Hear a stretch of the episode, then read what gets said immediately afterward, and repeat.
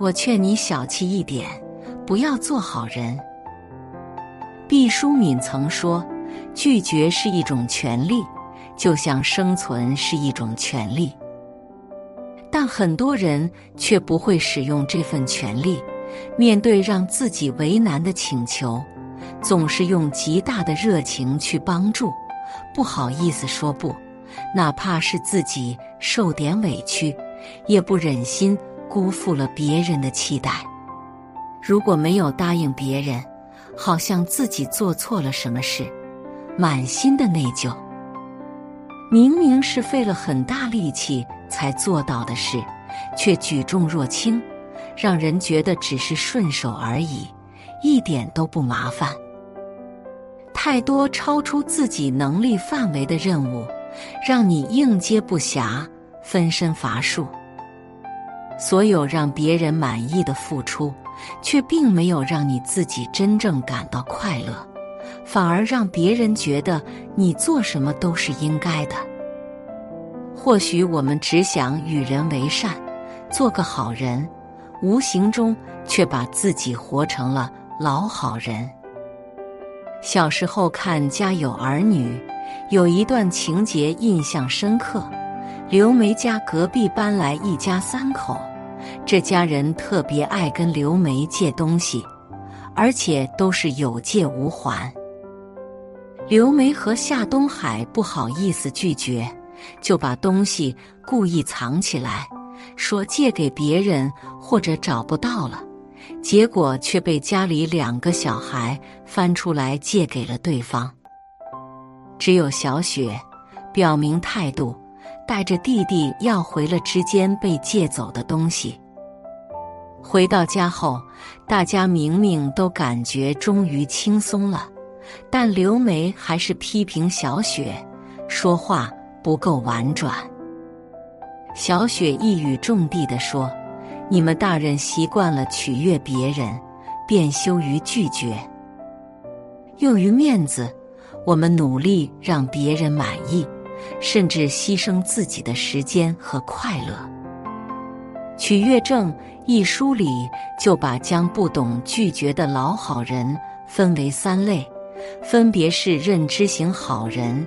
习惯型好人和情感回避型好人，认知型好人想让每个人都对自己满意，每个人都喜欢自己。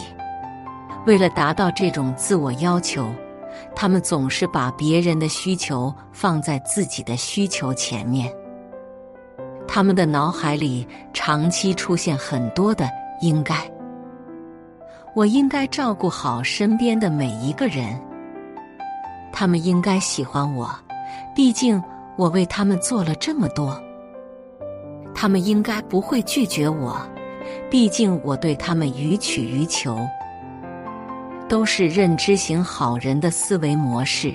之所以如此，是因为他们习惯了条件交换。你听话就给你买好吃的，不听话就不给。你考好了就可以出去玩。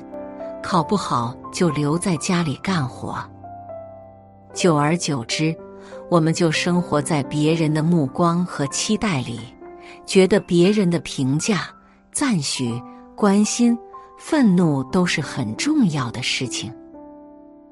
习惯性好人习惯了帮人做事，几乎从来不说不，哪怕自己变得疲于应付，也很少张口让别人帮忙。常常为了照顾他人的需求，牺牲了自己的需求。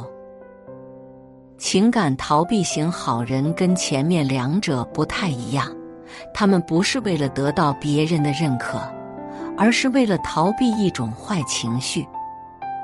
怎么理解呢？比如有人向你借五千块钱，你不想拒绝，也不想将来追债，就爽快的说。给你五百拿去用，不用还了。这样听起来是一举两得，其实是我们回避了和朋友谈钱的尴尬，无法将能不能打一个欠条、有没有利息这样的现实问题拿到台面上说。情感逃避型好人就是这样，为了逃避拒绝、批评、愤怒和冲突这些不好的情绪体验，而不懂拒绝。有人说，这是教人不要与人为善吗？其实，做个善良的人和学会拒绝一点都不矛盾。每个人都有自己特别在乎、珍惜的东西。对这些东西的小气，才凸显出他们的可贵。比如你的时间，如果一个人为了一件并不紧急的事，接连打好几次电话催促你，希望你放下手中所有的事情去帮助他，在你已经声明没空的时候，还是坚持请你帮忙，这些都是对你的时间的滥用。也侵占了你的时间边界。面对这样的要求，不要总想着挤时间多做一两件事情，否则你在做的时候也一定不会开心。忙碌的时候，微信也可以暂不回复，等方便的时候再一一处理。又或者是情感，有些人喜欢找人诉苦。不管你愿不愿意听，始终喋喋不休。但当你向他倾诉的时候，他们却没有兴趣。不是说这么点小事至于的吗？就是说没什么大不了的。这种不重视别人的感受，忽略别人情绪的细节，是侵占情感界限的表现。守护情感界限。把感受留给互相体谅、互动懂得的人听，才是对情感最好的尊重。还有我们最容易忽略的认知。有些人喜欢嘲笑你的观点或想法，因为意见不合而对你视而不见，强迫你接受他的想法等等，都是在侵占你的认知界限。你想喝可乐？有人立刻纠正你：“可乐没营养，不如喝茶。”你说北京的春天很美，有人就提沙尘暴。不懂得尊重认知边界的人，以为自己的认知和观念就是最好的、最明智的，不停抬杠。学会拒绝的前提是了解自我。知道对自己来说重要的是什么，对自己在乎的东西小气一点，他们才更有价值。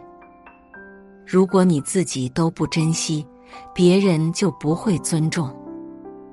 珍视自己的时间、情感和认知的边界，小气一点，不让他们轻易被侵占，别人才懂得尊重你的边界。